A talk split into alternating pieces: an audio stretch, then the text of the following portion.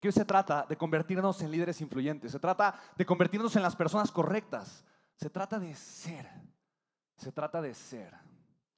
Qué poderosa es esa palabra, ¿estamos de acuerdo? ¿Quién soy? Haz esa pregunta, ¿quién soy? ¿Quién soy? Porque yo no puedo vivir, no puedo manifestar en mi negocio, no puedo expresar en mi creación, en mi esencia, en esta creación consciente y continua que llamamos vida. No puedo expresar aquello que no reconozco en mi vida, no puedo expresar aquello que no reconozco que yo soy. ¿Hace sentido? Para mí es súper importante. Quiero compartirte un par de historias que probablemente nos ayudan a recordar un poquito eso. Porque la realidad es que yo puedo tomar la decisión de quién soy todos los días. Uno de los dolores más grandes que yo tengo es darme cuenta que esa decisión, que muchas veces es una decisión poco consciente que la gente toma, es una decisión sembrada por personas que no creen en una vida de grandeza. En pocas palabras, conozco mucha gente que declara su yo soy, y, lo declaran un yo soy pequeño, un yo soy chiquito, un yo soy pues, impotente, con pequeña capacidad, con pequeños sueños, con una gran carencia de amor, de autoestima, de visión por la vida.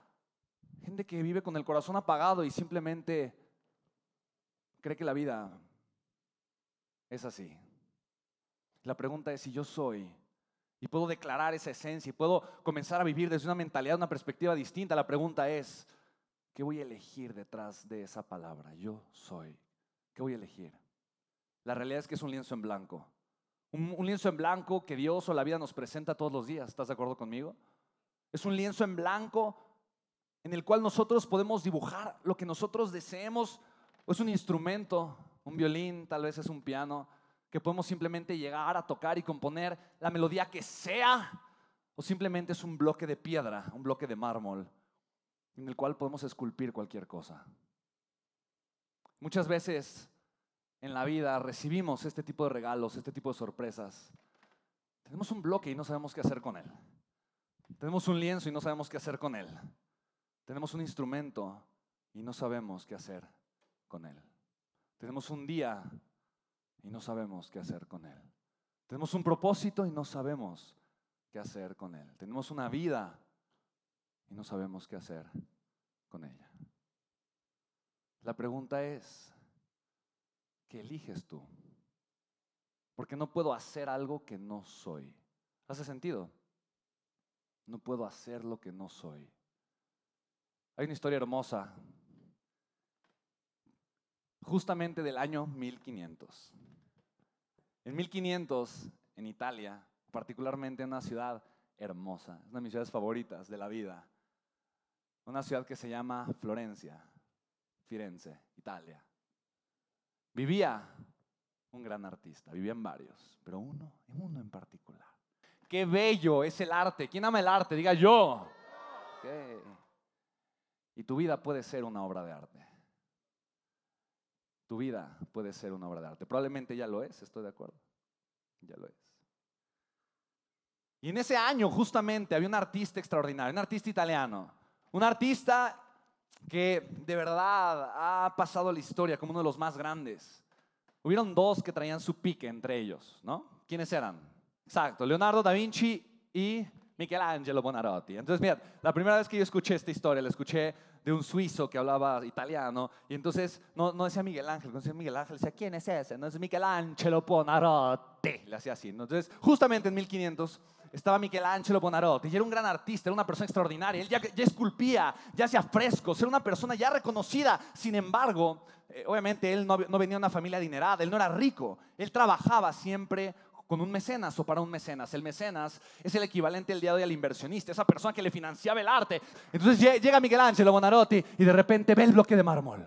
Pero el mecenoni lo voltea a y le dice, Miguel Angeloni, ¿eso qué es? Un bloque Rotoni, no funcionó, ni Miguel Angeloni, yo no voy a pagar un bloque Rotoni. No, eso es un bloque defectuoso, Miguel Angeloni, yo, yo no voy a comprar un bloque Rotoni. Y, Miguel Angeloni dice, pero mecenoni, per piacere, mecenoni, mira, mira es un blocconi perfectoni, Miguel Angeloni, eh, Miguel Angeloni va a ser algo extraordinario, mecenoni, per piacere, per piacere. Y llega un momento donde le dice el mecenone a Miguel Ángel, deja de insistir, Oni. Michelangelo, per piacere, dice, mira, mira, vamos a hacer una cosa, me dice Oni.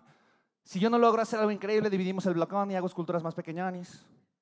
Yo las vendo, recupero el dinero del blocón y trabajo para usted, Oni, varios, varios añonis, gratis, Oni.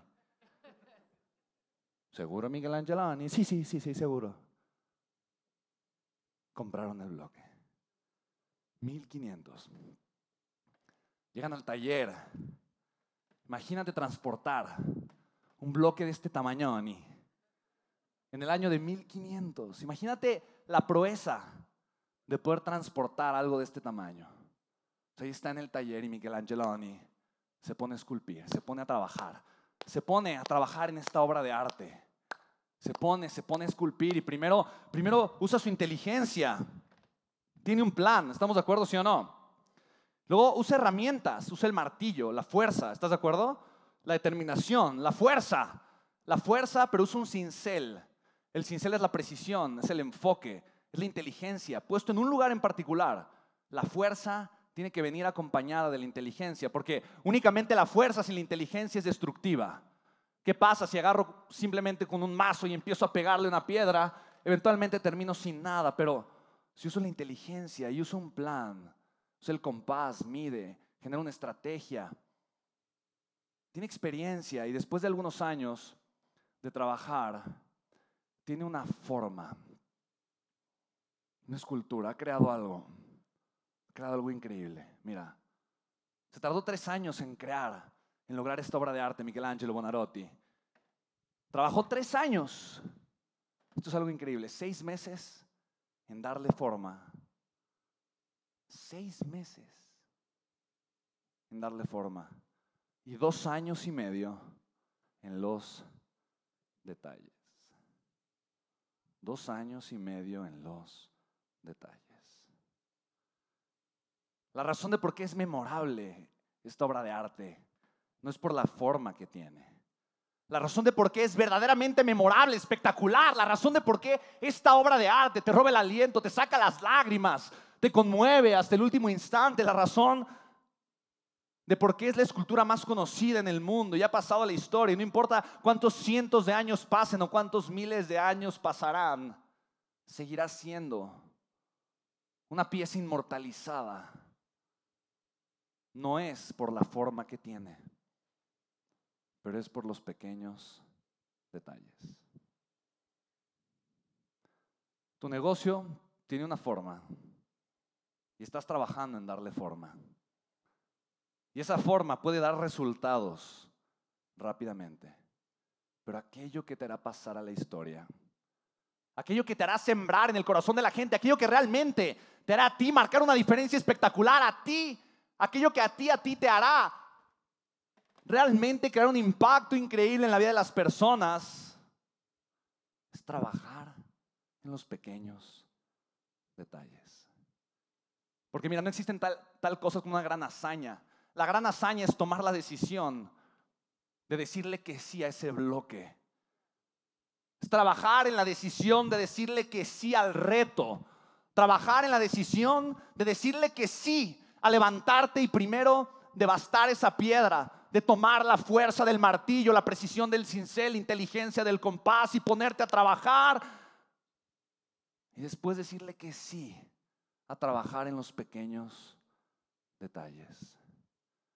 No conozco una historia de éxito que no tenga un enfoque constante, un enfoque diario un enfoque en entregar el alma y el corazón, un enfoque apasionado por las pequeñas cosas, porque realmente donde está la gran diferencia en un negocio son las pequeñas cosas. Es en las pequeñas cosas donde realmente vas a encontrar la diferencia. Las siete fuerzas solo son siete pequeñas cosas que hay que hacer. Trabajar en tu persona es una pequeña cosa que puedes hacer en 20 minutos todos los días. ¿Estás de acuerdo, sí o no? Crear contenido en tus redes sociales de valor. Escuchar a tu audiencia y darle lo que necesites, algo pequeño que puedes hacer todos los días. ¿Estás de acuerdo conmigo, sí o no? Aprender a invitar a las personas, invitarlas agregarles más valor. Es una pequeña cosa que puedes hacer todos los días, te toma 20 minutos y lo puedes hacer cada vez mejor. ¿Estás de acuerdo, sí o no?